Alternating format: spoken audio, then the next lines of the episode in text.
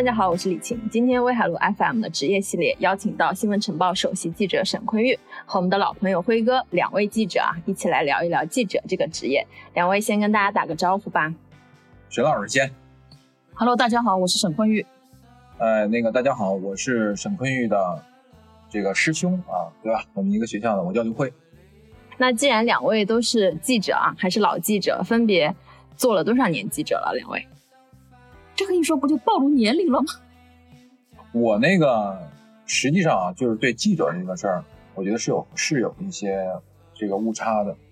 我可以说我没有从来没有做过一天记者，但是我一直对外说我是个记者，因为我没办法说我是个什么职业的，因为我从毕业之后开始工作以来就一直当编辑。然后你说我对外面讲，人家说你做什么的，我说我做编辑的，大概人家就会说是那个出版社吗？对吧？你没法解释。后来我就我是做记者的，但是呢，记者到底是个什么工作？陈老师，你觉得是个什么工作？码字的工作吧。我我说我的啊，因为她是我那个师妹，我们两个是毕业于同一个学校，所以呢，我是从呃零二年开始正式进入这个行业的，到现在正好二十年。小沈可能是不到二十年的，呃，小沈啊，呃，他但是我觉得也非常资深了。那个，如果在上海滩啊，这个头些年喜欢看足球的、喜欢看申花的，肯定都是这个看过沈老师的文章的，对吧？都是看着沈老师文章长大的 一批球迷。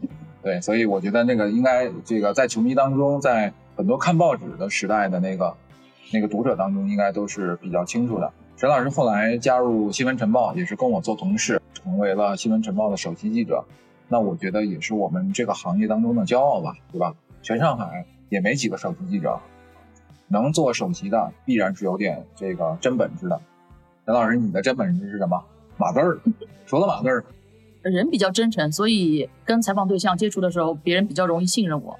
人比较真诚，但是读者都看不出来你的真诚了。读者可以看出来，从你的字里行间，其实很多人可以看出来你是怎么样一个人。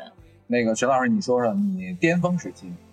上一个巅峰时期啊，你平均的那个创作量是怎么样？一天写多少码多少字？你说的这个巅峰是指我码字的多少的这个巅峰吗？哎呀，这样的话我就没法说了。反正你就先说数量吧，咱们别说质量。我码字的巅峰肯定是刚做记者那会儿，我们那个时候是东方体育日报还是大报，呃，一个版面可能就有六七千字这样。你别，我是做编辑的，再大的版也装不下六七千字。没有六七千，那就是三千字左右。没有，不可能是三千字。我们那时候是大版。基本上要写八千字，大版是什么？解放日报这种？对，很大的，对。哦，那那要的，那要的，是要得有六七千吧，七八千得有。一个人写？对，我那个时候去德国世界杯，二零零二年、二零零六年的时候，基本上每天就是两个大版，呃，八千字到一千一万六之间。你那一期报纸几个版？那倒忘了，总归有得有几十个。这这又夸张了，几十个大版，那不不可能，那可能十几个。巅峰时期也没有，就是报纸那个时候拿到街上就是人满的时候也没有，十六个。十六个是正常的，对，因为你看大报的话，就像《解放日报》，但我不知道那个现在听众们都有还见不见得到报纸啊？呃，叫做那个叫体开的四开，对吧？呃，四开是什么概念啊？我跟你们形容一下：一个平方，一个平方对折再对折。那你想想，一个平方这么大的小，你想这张纸啊，对开的，我有张图，我我手机上有张图，我一会儿给大家看看。然后每天要写一万多。可能每天打底就是八千字，就是一个整版啊，就是一个世界杯，那干下来得一个月。对，不是，那你能能？因为那时候年轻嘛，你跟不不是年轻就能写呀？年轻真的能写。我在那个时候世界杯的时候，我记得经常是四十八小时不睡觉，连轴转的那种。那四十八小时，你你你，就因为你要你要你你要去不同的城市，比如说你要从这个法兰克福赶到汉堡或者什么样的，然后当中你就没有时间去睡觉。然后有时候等车，那个车子是半夜的那个火车，你那个时间就在那个火车上度过了。你你当时去德国世界杯的时候，一个人干的？我们报社还去了几个同事，可能有加起来三四个人。那你当时就是工作状态是一个人独狼，就是采访啊？对，我们都是这样分开来分工行动的。啊，这是报纸的一个特点，一个人就可以干了。你如果电视台呀。什么广播啊，对吧？这这个广播有可能也一个人干，电视台肯定不行，电视台起码得两三个人组合的。所以当时为什么说成本最低的是报纸呢？一个人如果像沈老师这么能写的，一个人可以干掉一期报纸。那干不掉，差不多呀，对吧？给你两天嘛。你 算过吧？零六年世界杯算你发稿量最大的一次世界杯写了多少稿子？反正那个工资后面就加倍嘛，翻倍了嘛。哎呦，那那个世界杯赚了多少钱？零六年的时候购买工资我记得得有一万七八千这样，那个时候挺高的。稿费呢？就是稿费加在那个薪全加一块儿啊？对，一万多不到两万。对，当时零六年世界杯的时候，上海的房价，零六年我算算啊，我是零，对我差不多零六年买的第一套房子。我们那个买了一个二手房，七千多一个平方，可以买两两三个平方的。对，哎呦，那也确实是不少钱。呃，虽然沈老师没有说他是从哪一年开始做记者的，但是刚刚也提到 采访世界杯的经历，包括之前写申花的经历。那我想采访世界杯也是暴露年龄了。嗯，沈老师当初是为什么会选择做一名记者的，而且还是足球记者？啊，我我是从很小的时候就开始看足球了嘛。很小是多小？可能四五岁、五六岁就不怎么记事的时候，就已经会半夜的时候跟大人说：“你把我叫醒，我要看世界杯的。”后来读小学之后呢，就是识字越来越多了，就能看懂这个报刊杂志了。然后当时比较常看的报纸是《新民晚报》和《足球报》。我就发现他们就是相对于他们聊技战术的这个文章，我是对于赛前和赛后的更衣室里发生了什么更感兴趣，就属于这种天生比较八卦的类型。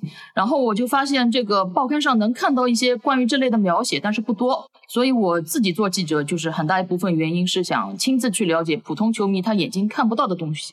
九四年世界杯的时候，你有朋友吗？你同学里边有朋友？我同学的时候，经常是上课的间隙就一直在一起画那个战术图。我就跟他们说，意大利队应该这样排战术图，然后他们就跟我说啊，这个圣诞树是吧？对对对对，就这样。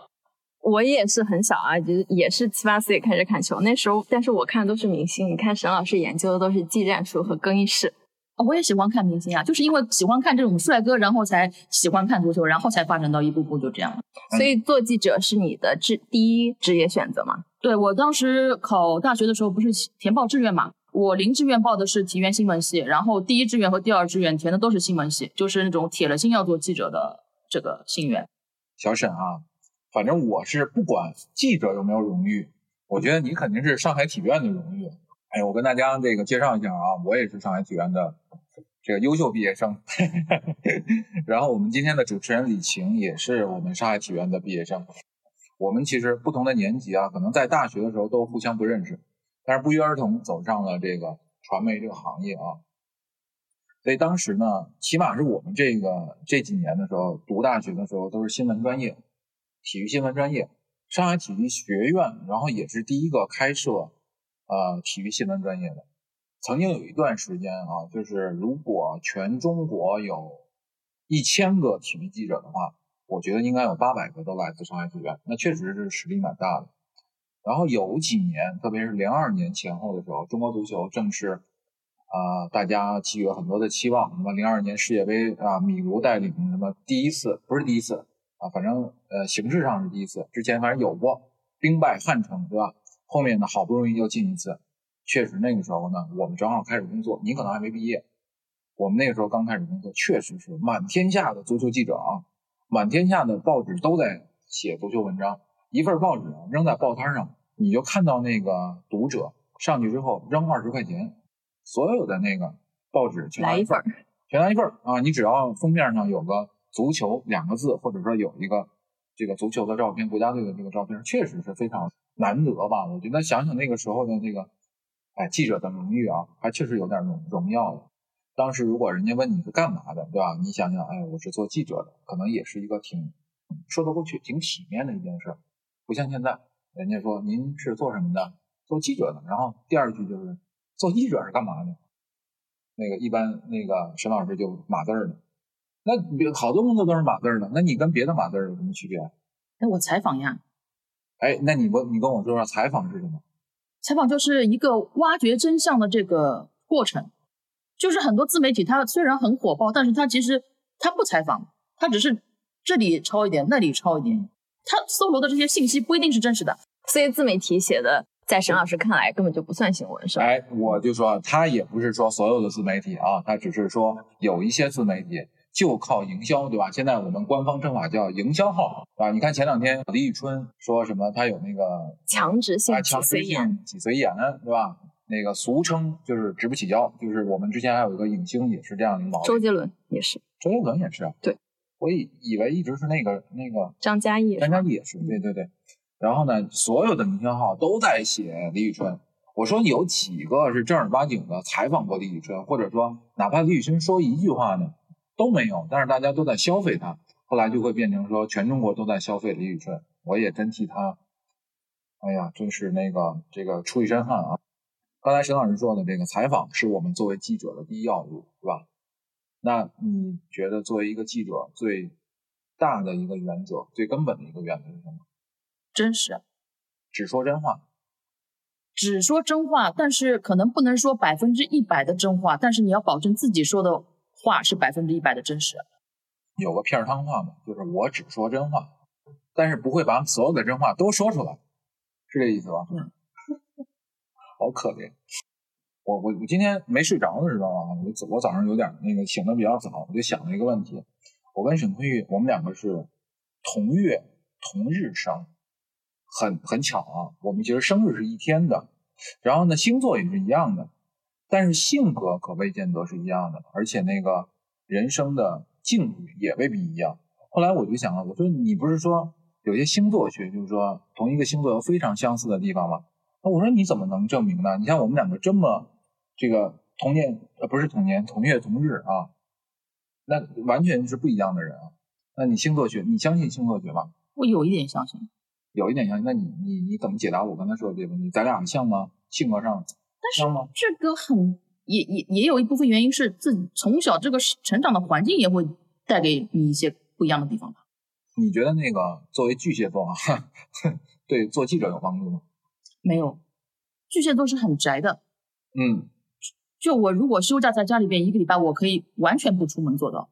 你不出门你干嘛呢？读书？读我就读书，我在家里边跑步机上跑步。刷剧，我可以完全跑步还在家里跑。对我买一台跑步机，那个很漂亮的一台。你是个这个干过体育记者的，也能这么这个？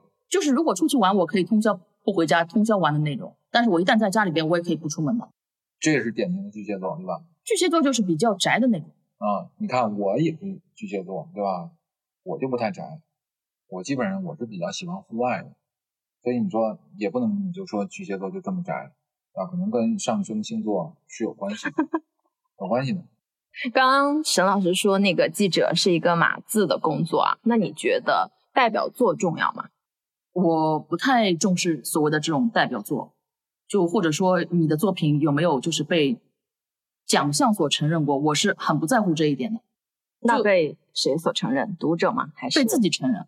那你自己喜欢的呢？我只要自己喜欢这篇文章，哪怕没有得奖，哪怕报社里边申 A 稿没通过，没有变成 A 稿，但是我自己喜欢这篇文章就是好的文章，对我来说是这样的。就是你落笔的那一刹那，你觉得嗯，这就是一篇不错的文章，会有这种感觉？很少会有，但是偶尔会有，就觉得自己这篇文章写了非常满意，就是写完稿子会嗨吗？会嗨。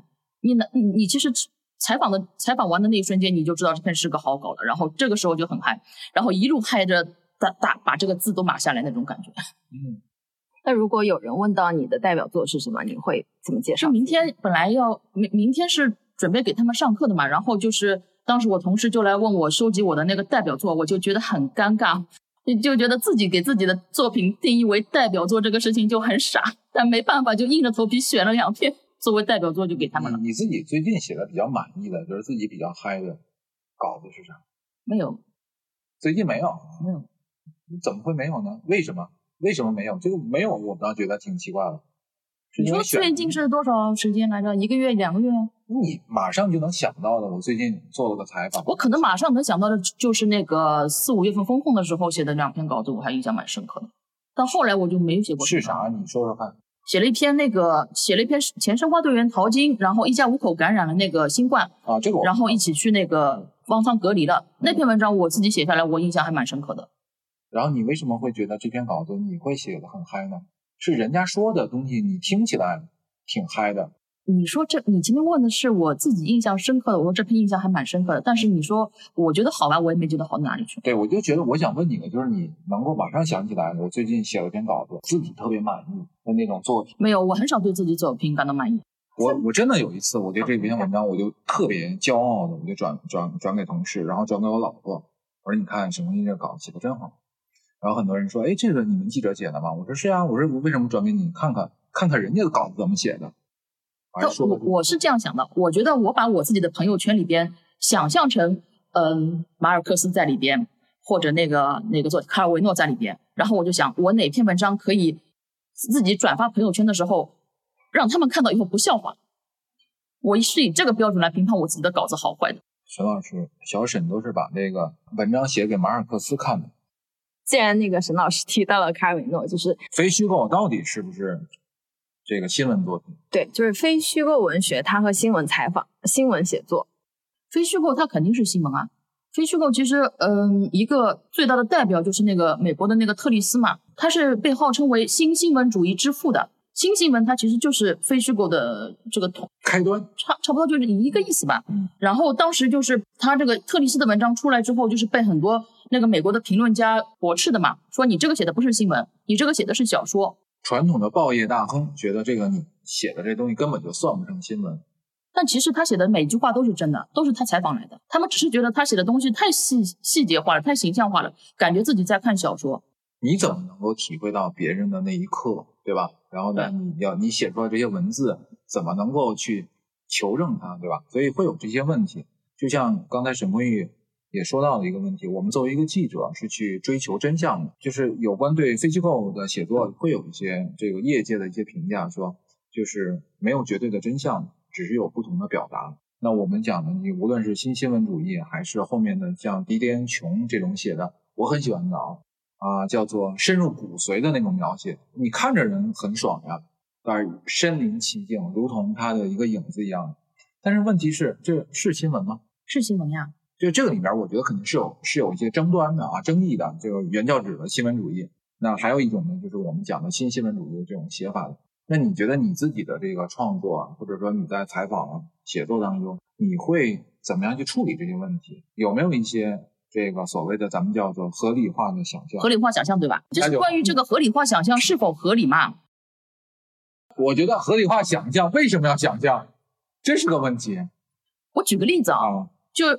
法国有一个就是现在还活着的一个比较年轻的，可能六十岁左右的一个作家兼新闻记者，叫艾玛纽埃尔·卡雷尔，他是非常著名的一个作家，在法国。他曾经说过自己写作最引以为豪的是只写真话，然后也出过很多非虚构类的作品，其中有一本很有名的，我翻成中文啊，就是《我之外的那些生命》。然后这本书里边嘛，他的开头讲述的是自己和前女友在度假的时候，正好碰到了斯里兰卡的大海啸。然后其中他有一段很长的一段合理化想象，这段文字我来读一下啊。他当时是这样写的，他是写到一个在海啸中失去了自己女友的英格兰女人。我想象他们在一起很多年了，住在英格兰小镇上一座用爱精心维护的房子里，热心参与社交生活，每年一次去遥远的国度旅行，一起把他们的相册装满。省略号，这一切都破碎了。幸存者回到家中，面对一座空房。他们每人都有一个印着自己名字的马克杯，这其中的一只永远被遗弃了。这个沉重的女人跌坐在厨房餐桌旁，掩面哭泣，告诉自己，她将永远孤独，直到死亡。这一整段话都是想象，但是你觉得它合理吗？它很合理啊。然后当时法国当代一个最著名的小说家叫维勒贝克，他就说自己看到马克杯这一段的时候。哭着就看不下去了。当你说起这个的时候，我也有一点想哭的感觉。但是这是一本书啊，就是，哎，刚刚沈老师提到这本书有中文版吗？没有。这个读书的门槛太高了。对，我在那个说一个，上一次我看这个沈坤玉的朋友圈，呃，分享了一个这个 mod 这个新的小说，大概叫什么？林肯高速公路。林肯高速公路是一个公路题材的一个新小说，因为我刚刚读完。阿茂的这个，呃，莫斯科绅士。然后我说，哎呀，我说我正上瘾的时候，他有一本新的小说嘛。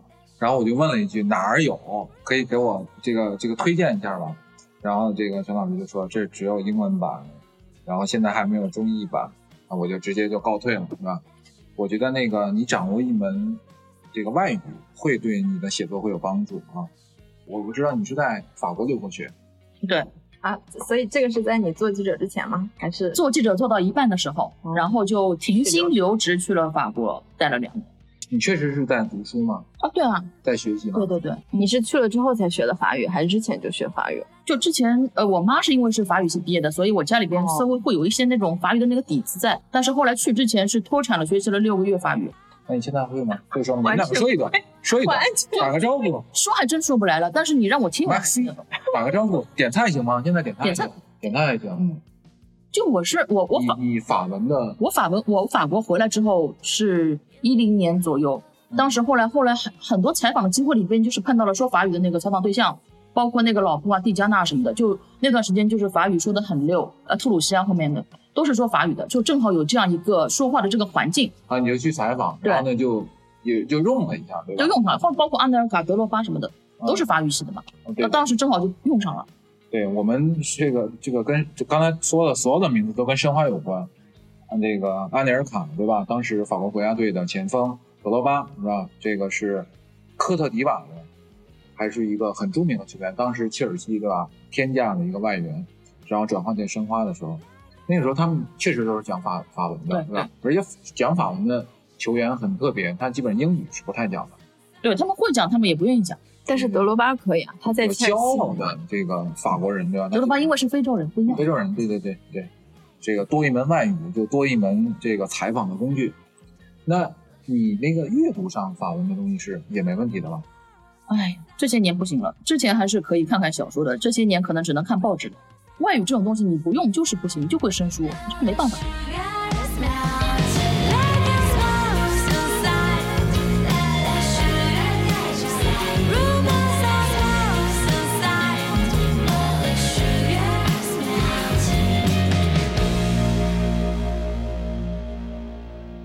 为什么要想象？有些东西你其实这怎么说？但是我我自己写稿子，我不会想象，我所有的细节我都是从采访对象那里得来的。但是我会问的非非常细，所以我写的稿子会非常有细节感，让你觉得身临其境。然后很多人会觉得你在写小说，其实这个都是真的。不管你看到了什么，就每一件事情它都是真实的在发生。我其实不会把一些想象放在里面。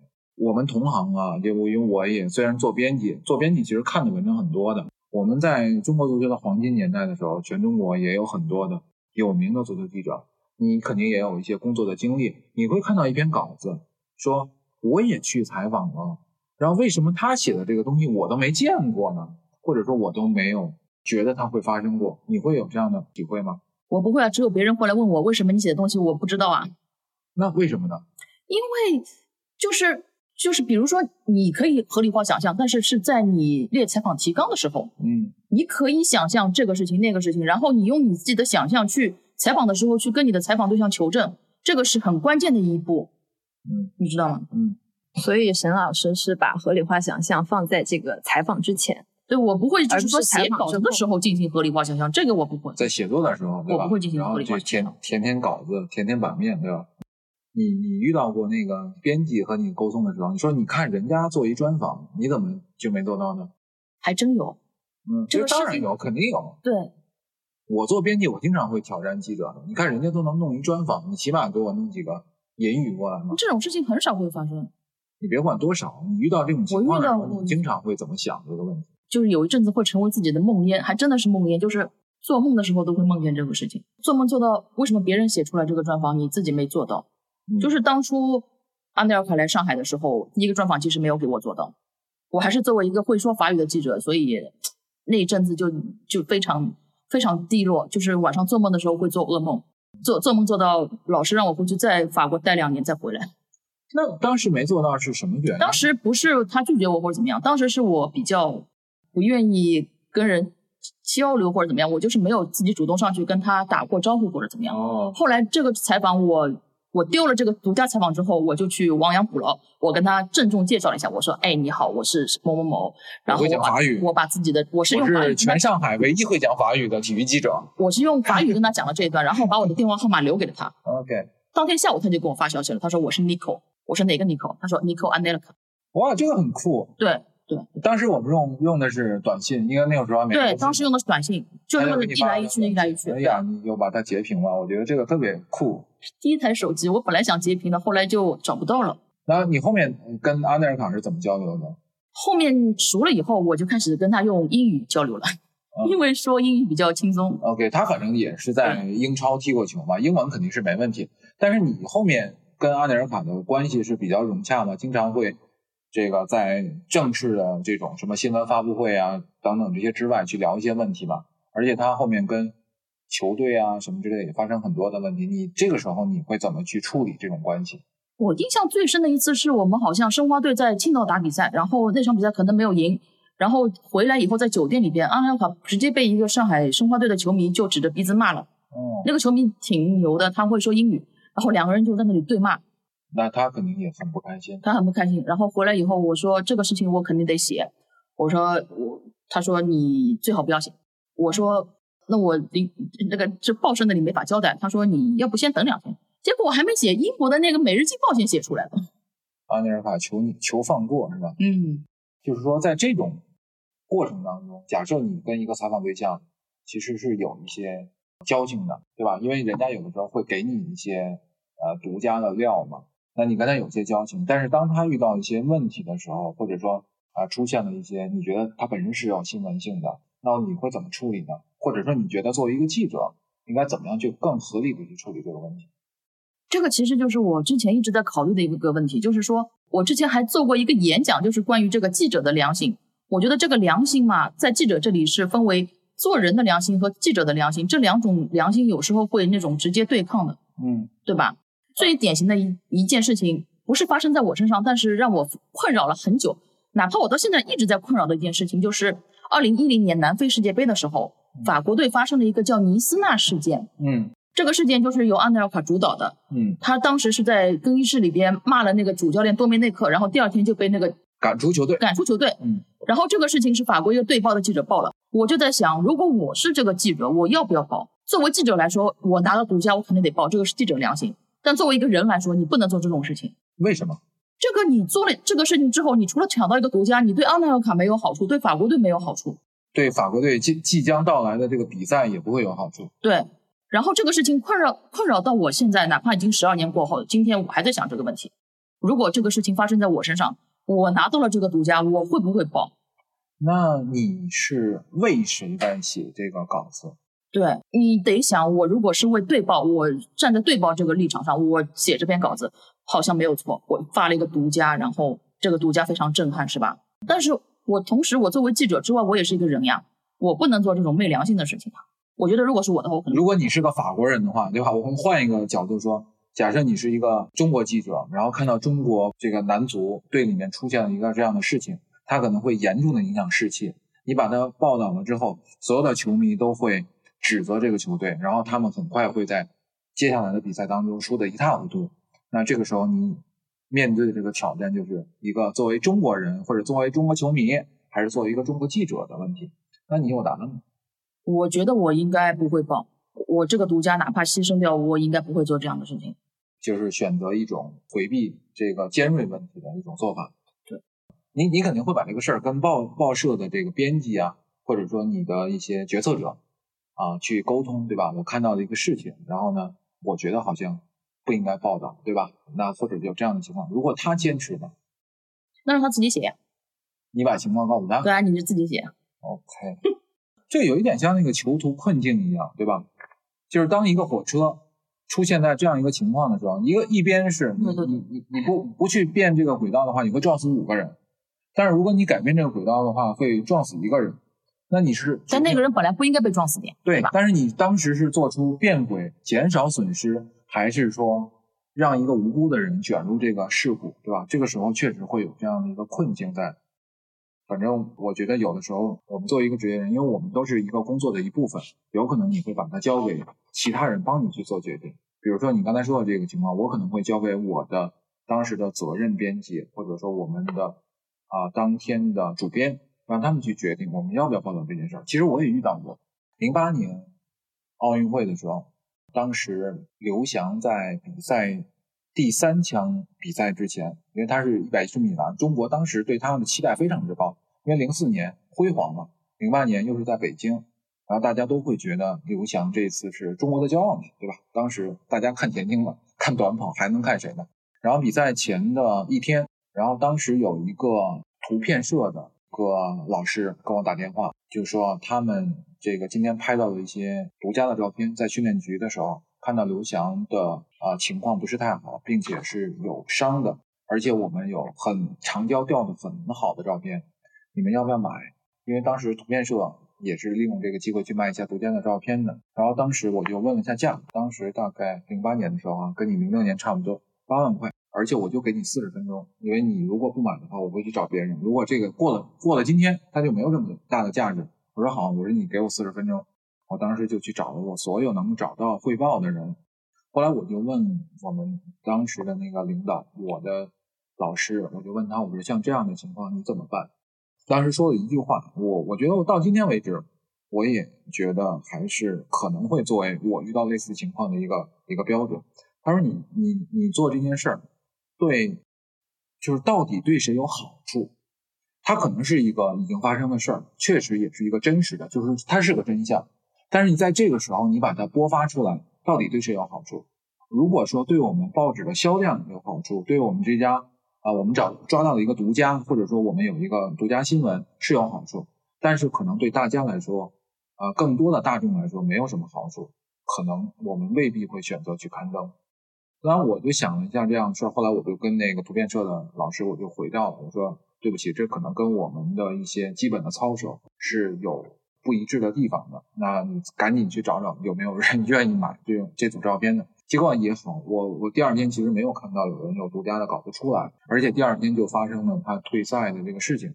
所以我觉得有的时候，像我们的我的老师当时讲的这句话，其实是挺挺能帮助我们解决问题的。就是如果你是对只对你的这个所供职的这张报纸是有帮助的，包括现在很多新媒体也是一样啊，对你有流量、有价值。但是它也是真相，你播出去之后，人家也不会说你怎么样，你确实是这个秉持着我我只报道真相、只说真话的这个原则嘛。但是你播出来之后，对刘翔、对读者，然后对明天的比赛，没有什么任何的改变的价值，大家只会啊很丧气，或者看到这么一个情况，对吧？那我觉得可能我可能会选择我就不播发这条新闻了。但是又过了很多年，比如放在今天。我们回想这件事儿，其实它可能是真相的一部分，因为我们其实在整个二零零八奥运会，包括后面的一二年的奥运会，刘翔的一系列的问题出现的时候，大家其实看到的都是发生问题的那一刻。零八年退赛，然后一二年去这个翘着一只脚去稳那个栏杆的时候，大家看到的就是这一刻。但是实际上，在他之前的好几天，他其实都遇到了问题了。他那个伤已经不足以支撑他完成所有的比赛，但是我们其实是选择了不去播发这个相关的情况。我不知道你们能不能理解。如果说当时顶着很多的压力把这条消息作为一个公共新闻去播发出来了，可能今天刘翔他自己内心他是能够自洽的。就是大家都知道，他其实在比赛的前几天已经伤情非常严重了，所以他那个决赛的那一刻他是没办法完成的。那可能反而对他还有好处嘞。因为现在很多舆论就是觉得他是懦夫呀，其实是啊，我们今天记住的都是那个电视画面的那一刻呀，就是起跑之前他突然间宣布退赛的那一刻。但是大家其实不知道，他其实在前一天已经是完全没有办法参加比赛了。但是你想想，在当时的那个情况下，可能这个就是就是那个民意啊会蜂拥而来，就是当他还没站上那个起跑线的时候，一下子大家都说你前一天是这样一个。一个样子，哎呀，所以我觉得这很多的事儿可能要放在不同的时间维度去看。反正至少今天看，我还有点后悔当时，哎，再去争取一下，再去试一下，把这个东西再讲讲。可能我们的当时的一些判断会想想，有一天啊，过了十年之后回过来来看，可能这件事可能更能证明当时刘翔已经做了足够的努力了。那为什么不能在就是他退赛之后再发这组照片，就是证明他其实已经上了呢？其实这个问题，我跟你这么讲啊，就是我们如果做做传媒的时候，你回过头去看每一件巨大事情的发生的时候，它背后是有非常多的阴影的。就是当它刚刚发生的时候，根本没有人在乎为什么，他们只在乎当下的这个结果。所有的人，你想那个时候容得下一个人去解释吗？根本都没有给你说话的机会。包括整个刘翔团队，然后他的什么教练呀、经济团队呀，还有一些什么，就国家国家体育总局专门给他成立一个团队，没有人敢讲一个字，也只能默默的去承受。因为谁说一句话可能会带来更加的暴风暴雨，对吧？你你做申花记者的那几年也是这样的，遇到一些事情的时候，你不讲八个嘴也说不清楚，可能最好的结果就是我忍了。我前两天听了一个，我听了一个是有关李宁这个品牌的一个故事。说的是一九八四年洛杉矶奥运会的时候，李宁是一战成名嘛，拿了中国代表团五分之一的奖牌，所有的奖牌基本上都是靠他一个人干掉的，体操王子嘛，当时一战成名。结果下一次奥运会的时候，他就一个屁墩坐在那儿。等他坐到这儿的时候，你猜当时所有人对他，就是八十年代的时候，所有人对李宁，你你要摔你回去摔，你怎么能在这儿摔呢？然后一个人都没有陪他，就他一个人从汉城坐飞机回到北京，然后下了飞机遇到的第一个人就是讲，哎呀，跑到外面去丢人，在哪摔不好，就遇到这样的冷遇。这是李宁啊，当年什么样的身份，神一样的身份，也不过如此啊。所以我觉得体育这个行当，真是一日这个就是万人仰慕，然后可能第二呢就是万人唾弃，确实是这样。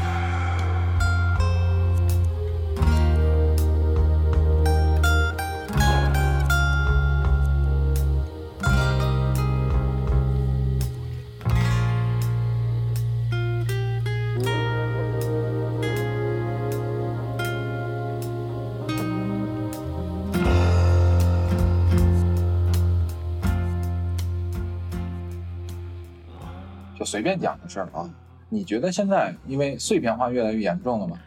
原来叫一句一句顶一万句啊，你有的时候一篇稿子里面有一句特别抓人的描写，或者说特别有趣的这个这个这个细节，对吧？可能一篇稿子就立住了，可能背后那些东西都不重要了。那你现在你觉得写稿子的时候会会不会有这些方面的这种担忧啊？你吭吭吭码了这个好几千字。你这篇稿子就这样哎随风而去了，你会有这种担忧吗？与其说担忧，不如说这个是我一直碰到的事情。哪怕是自己觉得自己很满意的稿子，它就是随风而去了。那，你会刻意的去找一找这个感觉吗？找什么感觉？就是我总要去拿捏一点小细节，让人觉得哎这个东西挺有趣的。不会故意为流量去，就是不会为争取流量去刻意的做一些事情，但是会为了。写出一篇自己理想的稿子，而去做一些斟酌。你现在不 care 流量吗？我现在不怎么 care 流量。为什么呢？因为已经这么多年下来了，想 care 都已经 care 不了了。你是妥协了，还是你跟他已经？我有一个前同事，我觉得这个是我现实生活中认识的人里边文字最牛的一个。他就跟我说：“他说我写文章，我只需要有一千个人看就行了，超过一千个人看，我觉得我这篇文章是失败的。”那他为什么会有这么一个主观上的认为呢？就他的东西，他并不是所有人都能接受。对，那他是写啥呢？写体育。他之前是体育编辑出身，但是会写评论，然后后来就是开始写这种关于历史啊这方面的东西。OK，那你你会欣赏他的东西吗？欣赏他的文字吗？我是非常欣赏他的文字，我觉得他的文字真的好。但是我觉得你说好的标准是就是哎，就是你读起来就觉得这个是好文字，就是天生那种语感在那里。语感的这种快感，对吧？嗯，就像吃东西的时候，它在口齿间形成的那种。但是你知道，它这种东西写出来以后，确实会没有什么人会去看，没有什么人会去在意。那你怎么会觉得好呢？你又觉得好，你又觉得别人不见得欣赏得了。比如说啊，我给你举个例子，他写过一篇文章，他是说那个泰坦尼克号上面的，就是几个人共同的命运吧。就是谁会去关心泰坦尼克号？你会放在今天，它有流量吗？没有流量。怎么会没有呢？你看人家那个六十年代写金庸。对，这个金庸他写了多少年，对吧？他每个段子都能拿得出来，拿捏得出来，人家还是一直有读者的呀。哎，那我想问你个问题啊，就是写得好是天赋更重要，还是通过努力可以来练习得到提高的？因为昨天我刚刚我的我写的东西被呃领导吐槽，所以我特别想知道沈老师是怎么看这个问题的？我可以冒昧的问一下，你平时喜欢看书吗？肯定看的不如你们多。哎，咱们就探讨一个问题：什么叫喜欢看？或者说用量来计算，还是用什么来评价叫喜欢看？我觉得，我觉得我基本上，呃，我一年大概看的书的量在五六十本左右，看的认真的，不是那种一目十行那种，就是一个字逐字读去。嗯，呃，一一年看六十本书，那你十年下来就是六百本。然后你看的东西，虽然你可能记不住它到底写了什么，但是这些东西刻在了你的骨子里边。当你写文章的时候，就自然而然会流流出来。你觉得十年前的你写东西更好，还是今天的你写东西？更有那种，呃，文字的感觉。我觉得肯定是今天写的好。为什么？是因为你读了更多，形成了一种语感和风格。这个是一方面，另外一方面，我觉得人的积淀很重要。就是人，你看的东西多了，然后你对于生活的这种思考什么的就变得更深刻了。你二十多岁的时候，你可能有那种语感在那里，但是你对于人生的了解、阅历是不够的，所以你没有办法写出来一些比较深刻的东西。假设一年看六十本书，一年的时间里面会不会有跟六十个人有一些比较长时间的交流？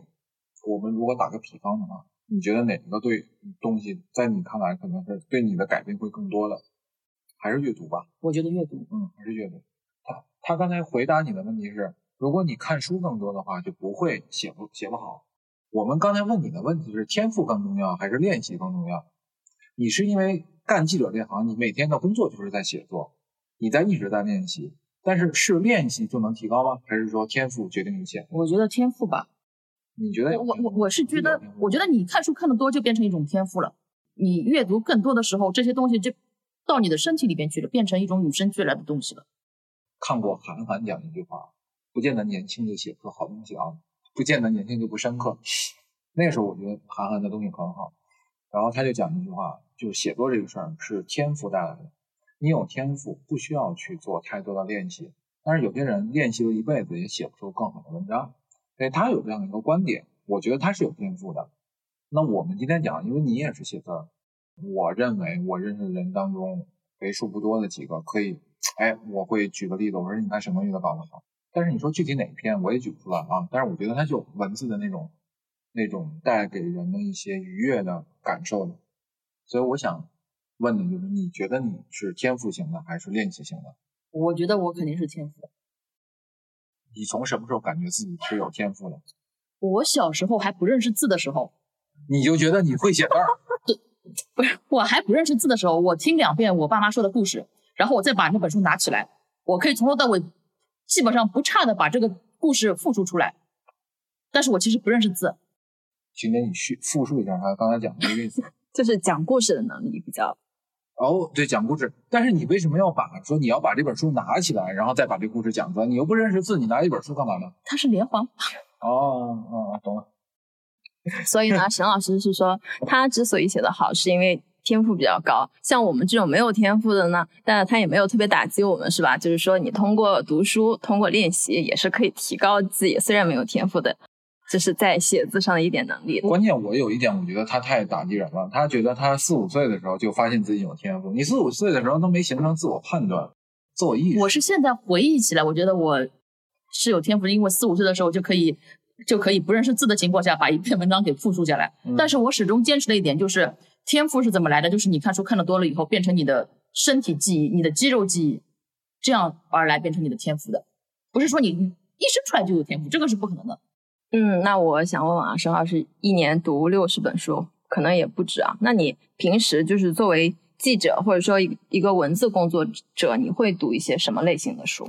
我看纯文学比较多，就是我看小说非常多，长篇小说。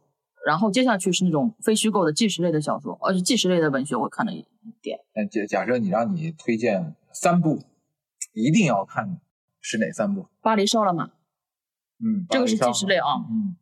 马尔克斯的一定要看一本，随便你看那个《百年孤独》或者看那个什么，必须要看一本本。马尔克斯很多人说根本看不懂，没有啊，他的语言是很浅显的，不是那种玩深奥的，不像那个乔伊斯啊，乔伊斯的书是真的看不懂。马尔克斯的书，其实你把那个名字啊搞清楚了以后，他是很容易看下去的。呃，自己做个小笔记嘛，对吧？把人物关系连一连。马尔克斯的书真的不难，但就真真的是在讲那个童话故事一样的，因为他是受了他的外祖母很多影响，他外祖母喜欢说那种神话故事给他听，嗯，然后他其实写的书其实就是在讲故事。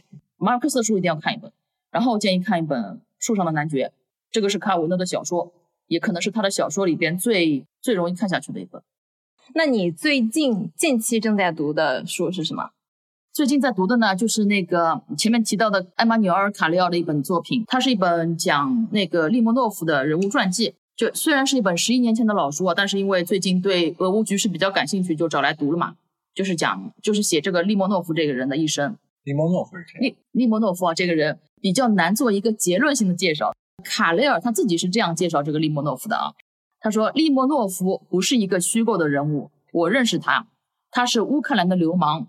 苏联勃列日涅夫时代的地下偶像、流浪汉，然后一个曼哈顿亿万富翁的管家，被全巴黎追捧的作家，巴尔干战争中迷失的士兵，而现在在荒诞混乱的后共产主义时代，渐入老境的他却成为一方的年轻暴徒的领袖。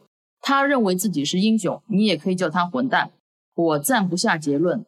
他的一生危机四伏而暧昧。他本人就是一部冒险小说，我相信这也是意味深长的一生，不只关系到利莫诺夫本人，不只关乎俄罗斯，也关乎第二次世界大战结束至今我们所有人的历史。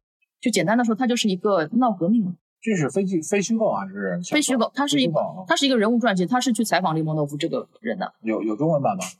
哎呀，哎，这个这本还真有，叫好像是叫《搅局者》，他翻成《搅局者》。太气人了！我跟你说，我跟所有人聊天的时候，我都算读书比较多的。他今天说了几本书都没看过。不，我我看过两本，然后《巴黎烧了吗？我看过，对吧？这个好歹我也算这本真好，对吧？非虚构里面，对吧？几本经典的我也算读过。然后什么《树上的男爵》我确实没看过，但是这书名我知道。后面说的这本书我连书名都没听说过。不是，你你跟我再说说啊，就是说你觉得我应该看过的有哪几本书可以推荐一下？中年油腻男不就是应该看王朔这种的吗？你瞎说！现在谁还读王朔呀？王朔不是新出了一本什么书吗？你觉得啊？你作为一个在上海生活的，然后呢有点腔调的，自以为精致的，你得通过一些文学滋养的，对吧？说出去，像谢辉一样，对吧？然后讲讲什么阿特拉斯耸耸肩，对吧？像这种你说出去，哎，人家觉得哎可以，读书人。像这种的，就是装逼的那种书。哎，好，对了，你这个总结的很好。嗯，这个年代好像装看昆德拉已经不能装了啊，没有人在乎昆德昆德拉了。博尔赫斯，博尔赫斯啊，嗯，我刚才沈老师说，我从来不去为了装逼而读书。瑞塔刚才说了一句是吧？毛姆啊，哎，毛姆，毛姆好呀，我也喜欢毛姆啊。毛姆每本书我都看过。我的天呀，又气我了。我刚把他几本主要的书刷了一遍，你说你每本都看过？嗯，他他他翻成中文的所有的书我都看过。毛姆很多的短篇小说集非常多，你怎么可能都看过呢？但是出了那一共就是出了那么几，就是几套几个系列嘛。从一开始他那个全集里面有八十几篇短篇小说。他他一开始短篇小说好像是五几年的时候出版的那本书，我就买过那个孔夫子上面买的那个旧版。哎呦，这个应该挺好像叫《天作之合》那个小说的名字，就是你你跟我说你喜欢哪一版？毛姆的小说，我喜欢那个《寻欢作乐》，但是我也不能说我为什么喜欢他。拉里，Larry，Larry 是那个刀锋嘛？刀锋是。他说我就喜欢扛膀子，那个 Larry 说我就喜欢扛膀子。好几种翻译，我就喜欢晃膀子，现在就是我就喜欢躺平。哦，现在翻成躺平了？也没有没有没有，我就喜欢无所事事。嗯，差不多。最新的那个公版的翻译。啊，你刚才说的《寻欢作乐》对吧？啊，《寻欢作乐》是哈代，不是《寻欢作乐》也是毛姆写的。我知道他那个写的那个人物，对吧？你你喜欢他哪个情节？我不能说呀，这个说出来是那个三观不正了呀。哎，我们我们我们两个聊聊。我大家都说《寻欢作乐》好看，然后他自己也觉得《寻欢作乐》。他最喜欢的也是《寻欢作乐》，他也自己喜欢。我只有看到一个情节的时候，我才觉得这是一本让我觉得有点意思的书。就是他其实是非常赞同那个女的出去嘎姘头的。他就是觉得这个是女性释放自由的一种途径，然后他就是我看到的所有的小说家里边，哦不，这个作家里边唯一一个宣扬这个是件好事的人。不对，你说的不是这个宣扬这个词，不是赞美赞美，也不是赞美。我觉得他就是一种无害的，不影响到别人，然后让自己愉悦的一种行为。我是看到他和别人认为是那个谁的那个老婆跟他在一起的那一刻，我我就觉得突然间，我觉得这个是人生会遇到的一些事儿，但是可能只会出现在文学作品里。这个有的时候人生不过如此。然后你记得有一部电影，我想起那部电影叫什么名字的时候，叫《上帝之手》。哦，没看。一个一个意大利的电影，是我觉得二零二一年最好看的一部电影。然后他讲了一个故事，就是一个意大利的青年，然后他正好生活在马拉多纳，然后他上帝之手，然后到那不勒斯去踢球的那段时间的事儿，然后他个人的经历，然后很也他也有点像马尔克斯一样那种那种非现实的魔幻主义的。然后他爹妈都遇到了很多的事情，出了事故，然后相继去世。然后他有一个邻居，还是一个什么样的一个人，一个老太太，然后就去安慰他，啊，用安慰他的方式，就是让他成从一个男孩变成一个男人。哎呦，那个情节我看完之后，我就觉得惊了，我就觉得这个意大利的电影果然是不落俗套。这个这个电影的名字叫《上帝之手》，大家去找找看，太好看了。哦，你前面说让我给你推荐几本装逼的，我还想起来一个，就是那个萨拉马戈是比较小众的一个作家。如果你去看他的书，然后你出去跟人家说萨拉马戈，就肯定逼这个逼给你撞到了。哎，我真不知道萨拉马戈英萨拉马戈一本最有名的书就叫《失明者漫记》。哎，那个。行，可以，你装到了。嗯，他是差点拿到那个诺贝尔，他是拿了诺贝尔文学奖的，但是他已经，他是因为写了一本小说之后被被迫离开那个葡萄牙的那个本土，是因为他写了一本就是关于基督的那本书，然后就是宗教方面的原因啊，就被赶出是吧？就我们这个天主教或者基督教的这个国家，要这么厉害的？嗯，这这个真的写的好，我准备去装一下。你今年度过的最最好看的一本书？那个应该还是灵魂公路吧？哎呀，只有英文版。你们其实如果没读过那个 Amod，它的中文怎么翻译？不知道。埃默尔。埃默尔，对。反正那个莫斯科绅士，如果没有读过他这本书的，一定要去看看。这本书真的是看得我老泪纵横。我有几个情节真的是老泪纵横。我觉得这个就是人性当中那点特别柔软的地方，就被他这么轻轻的一摸啊！哎呀，真的是。好看，绝对好看。然后我前段时间写了篇稿子，就写了一个东西，讲到那个曼彻斯特粉蝶，还是叫曼彻斯特这个飞蛾的一个东西，就是借用了他的这个他那本书里面写到的。他讲什么呢？就是那个自然淘汰嘛。然后他说曼彻斯特这个地方呢，有一种飞蛾，然后呢，它开始的时候是灰色的，然后因为它停在那些灌木上面，是不容易被天敌发现的。结果呢，过了几年。工业革命了，然后呢，整个的这个英国曼彻斯特是一个重工业的城市，所有地方都是被那种灰烬所盖住。然后这个时候，那个那个飞蛾呢，因为它是一个灰白色的，就非常明显。鸟呢去捕食的时候，一看就就就抓到了。然后飞蛾呢就生出了一种功能，它就跟那种灰黑色灰色融为一体，它就变成了黑色的蛾子。啊，你如果读过的话，你一定会有这个桥段的，会记住这个。然后它呢就就进化了。演化成了这种黑蛾，然后又过了几十年，就因为防污染呀、什么治理啊之后，就变得就空气就没这么脏了。那黑色的蛾子又容易被捕食，然后鸟呢一下子就发现它，然后它在进化过程当中又很快的变成了原来那种白色呀，或者说容易呃隐藏在那个树木之间的那种颜色。后来他讲的这个故事，就是说其实一个人的变化。和环境的这个融为一体是非常之快的，就像那个曼彻斯特的飞蛾一样。我我为什么说这个啊？就是我想跟沈老师介绍一下。别看你也看过，对吧？有的时候情节就生就生活在这个细节当中。我想说呢，就是你做记者这么多年，会不会有这种像飞蛾一样引入环境当中的这种时刻？还是你永远做一个 本色的？我觉得我自从不跑申花了之后，我就觉得我自己越来越融入了这个环境当中，就变得越来越变成一个中庸的人。原来跑申花的时候是什么？我是非常出挑的，领导不让我写什么，我非得写。我为此曾经被申花俱乐部关过两个礼拜禁闭，就是不让你去采访，不接受你。那你，那我刚才你说，你说就是现在就好像进化了一样，融入到。对，我就觉得现在没有必要去为这些东西较什么真啊，坚持自己的理想信念什么的，没有必要啊。那你现在写稿子会遇到这样的问题吗？哦哦，最近碰到过一个，就是我之前可能七八月份的时候写了一个还被网上恶评很多的一篇稿子，是那个写一个在虹口开那个串串香的一个老板，后来因为这两年疫情，然后被迫关店，然后去做了核酸检测员、核酸那个采样员。嗯，然后就是因为标题起的有点那个，我说标题是说赚的还不错，什么就是收入还不错，然后就是被那个恶评很多嘛，嗯就是觉得哦，大家已经民生疾苦了，然后你还在说这个采样员赚的挺多的，什么意思呢？嗯，收入还不错嗯，，收入还不错啊。就有的时候说真话也会被别人这个批评，对吧？那沈老师读这么多书，有没有过那种就是也也有感到知识不够用，然后要去偷偷学一下、偷偷恶补一下的时候，有没有？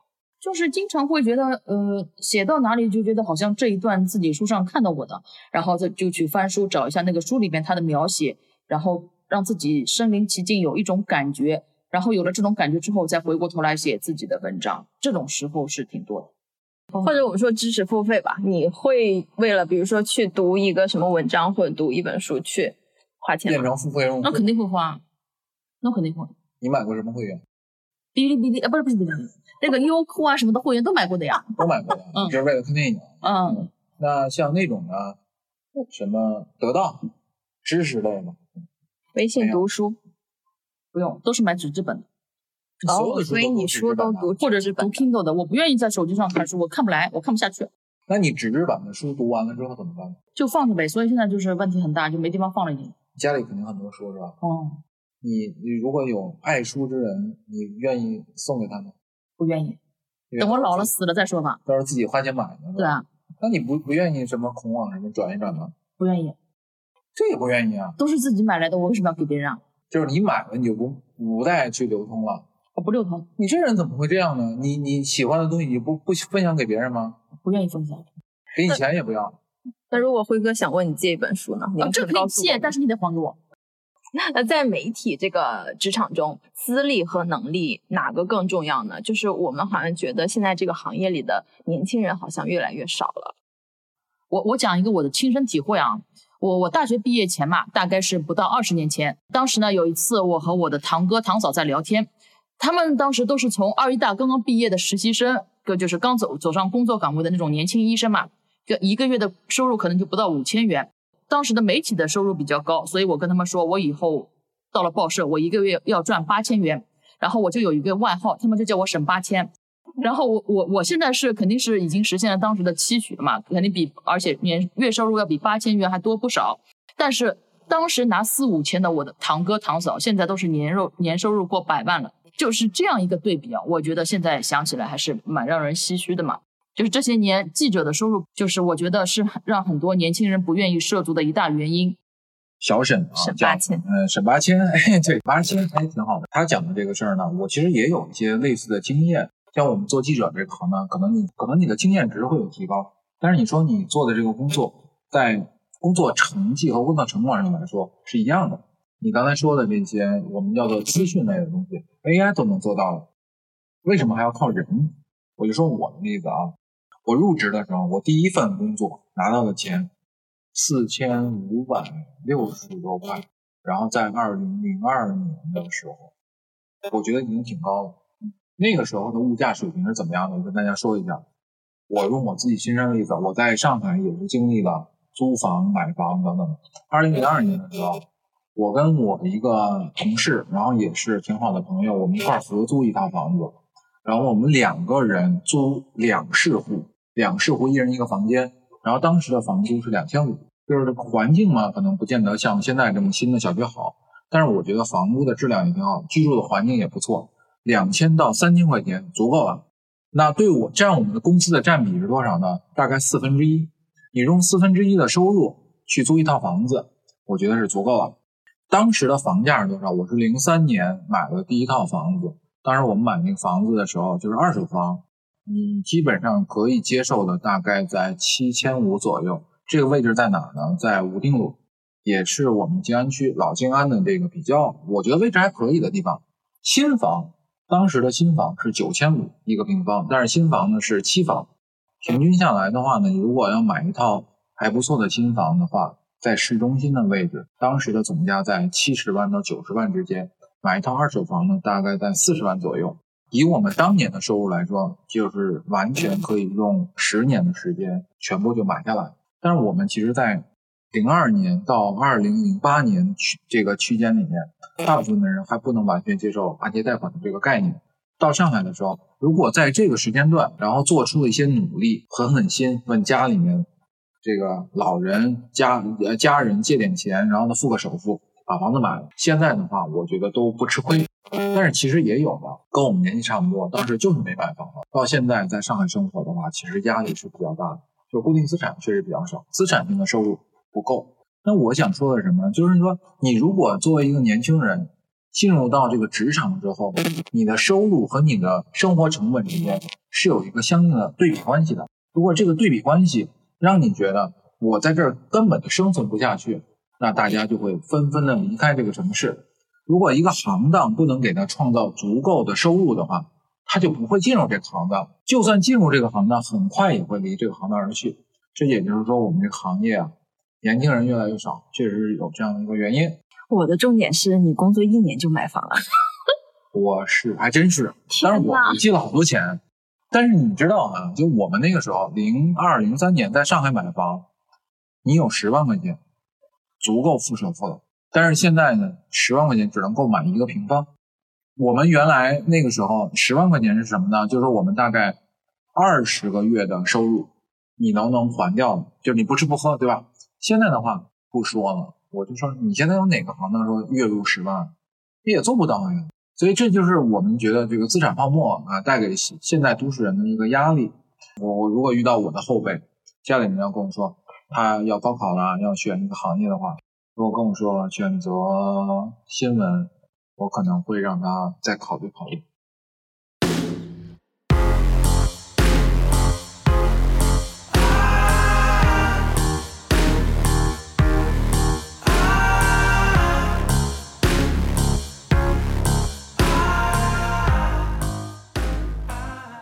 伍伍尔夫不是说了吗？就是要写小说的话，得有钱，有一间属于自己的房子。他说，如果一个女人要写小说的话，那你都有呀？我没有，我没有钱，就是说我我现在的钱钱是每个月的。你也不是为了赚来。你写小说也，如果不是为了出版的话，那就不用说。今天所有的对谈，只有在这一点上，我跟沈老师啊，这个是不谋而合。伍尔夫啊，时间的河流，对吧？然后这个之前我跟你们推荐过《天才编辑》，是吧？那那部电影，然后讲到这个，然后我我基本上看了，呃，他们讲到的这个了不起的盖茨比，然后《时间的河流》，伍尔夫的《天使》，这个叫什么？《天使望故乡》，对吧？那么几本书，其实我觉得我最喜欢的，就他们这个时代的作者里面，应该还是。永别武器的那个海明威，海明威，海明威是个记者，而且海明威是战地记者。如果有一天，如果你说一个好的记者应该是什么样的，我觉得海明威是一个。